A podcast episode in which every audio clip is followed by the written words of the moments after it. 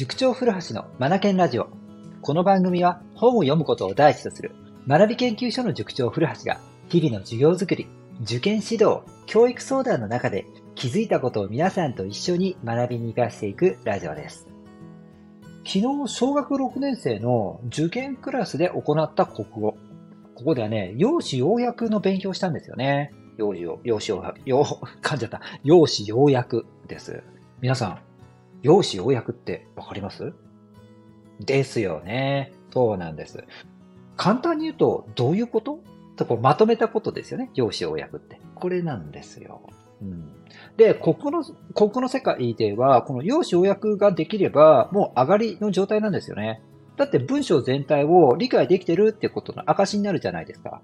それをね、簡潔な言葉で言い換えられるわけですから、もうこれはもう国語の中では上がりの状態なんですよね。これができるかどうかっていうのが国語力のバロメーターにもなってくるわけなんです。うん。さあ、そこでですね、えー、っと、僕たちはこの用紙要約を非常に重要視していまして、僕たちって言ったのは学び研究所としてね。うん。これ、トレーニングをよく行うんです。小学生に関しては、小4、小5、小6、毎回授業で用紙要約のトレーニングを行うんですよね。うん。僕たちはこのトレーニングをセンターピンと呼んでるんです。はい。センターピンと聞いて皆さんピンとくることってありません？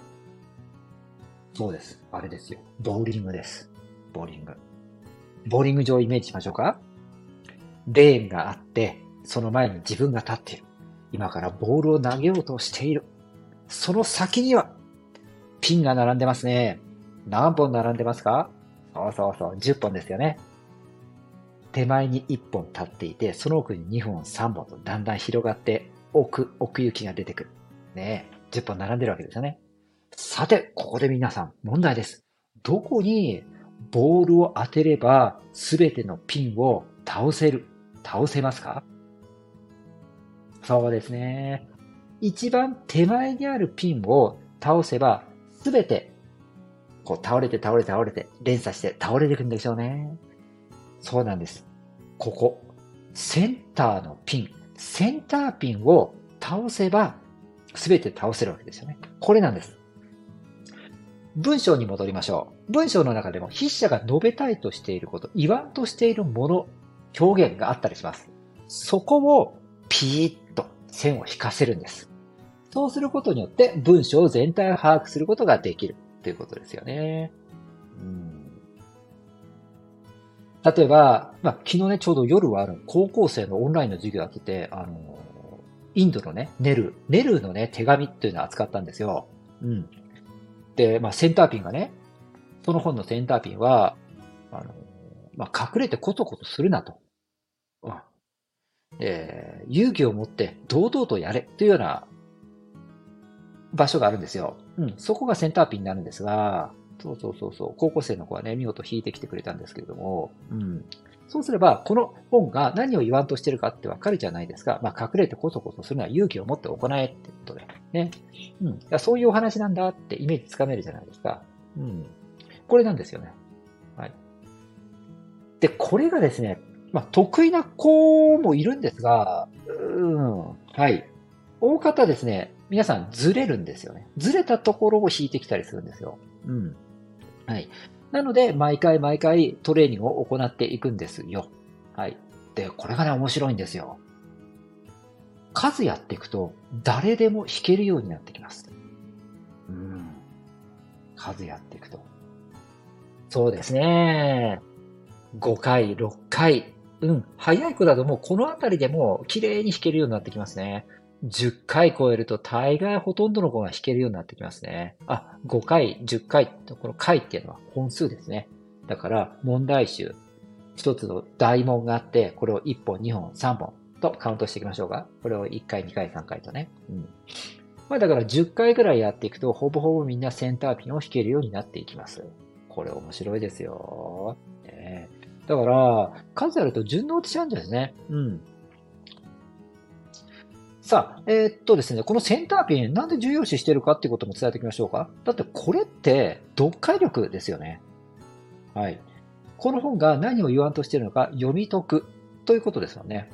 はい、これって別に文章だけの話ではなくて、他の教科でも求められるんですよ。例えば社会科、地図が出てきて、資料が出てきて、そこに写真なんかもあったりしてね、資料が3つ、4つ、5つ、受験になるとなんかもうね、6つとか出てきたりするのもあったりしてね、結局何をこれは読み取らせたいのか、答えさせたいのかという読解をすることが求められるんですよ。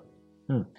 社会でも読解例が求められますね。理科の実験もそうですよね。これ何を結局、ね、えー、っと、分からせよう、ね、伝えようとしているのか、何の実験結果なのかって、これ読み取る必要があるわけですよね。うん。数学の証明もそうですよね。まあ、特に数学の応用問題なんか本当そうだと思いますよ。これ結局何をしなくてはならないのかっていうところが分かれば、そこからから逆算して、あの、求めることができてしまうので、読解力ってね、本当重要なんですよ。すべての教科の根本になってくるんですよね。だから、これ、毎回トレーニングするべきなんですよ。うん。で、数やっていくと誰でもできるようになっていく。この力、この読解力をやっぱり持たせたいんですね、僕はね。子供たちね。うん。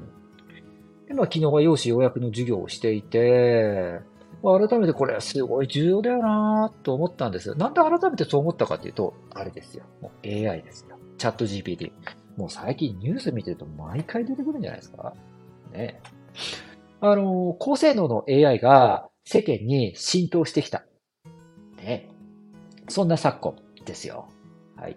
使われた方ならもうお分かりいただけると思うんですが、あれって結局、ね、どのように質問したかによって返ってくる答えが変わってくるわけなので、自分が得たい答えを、うーん、きちんと得たいのであるならば、ちゃんと具体性持たせた質問をしなければならないんですよね。もう国語のね、国語の力が問われているようなもんですよ。AI を使うためには国語力が必須になってきましたね。これであらわになりましたね、もう。AI の登場によって。うん。で、えっ、と、AI から返ってきた答え、これをね、読み解くっていう作業も必要になってくるんですね。ここで読解力の登場なんですよ。はい。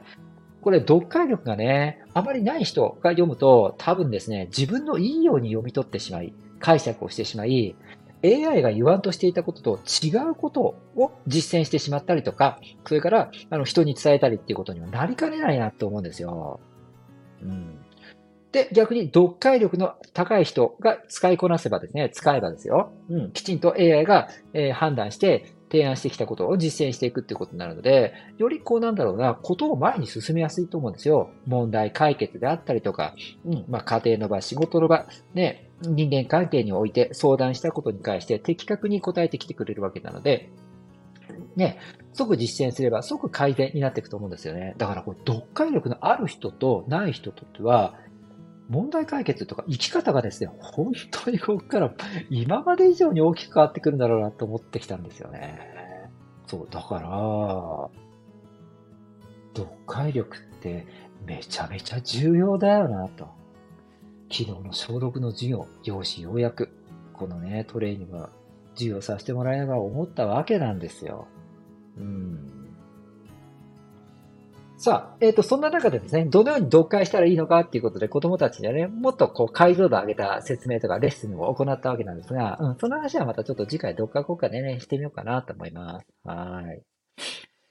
そうそうそう、それとね、もう一つ思ったんですが、あの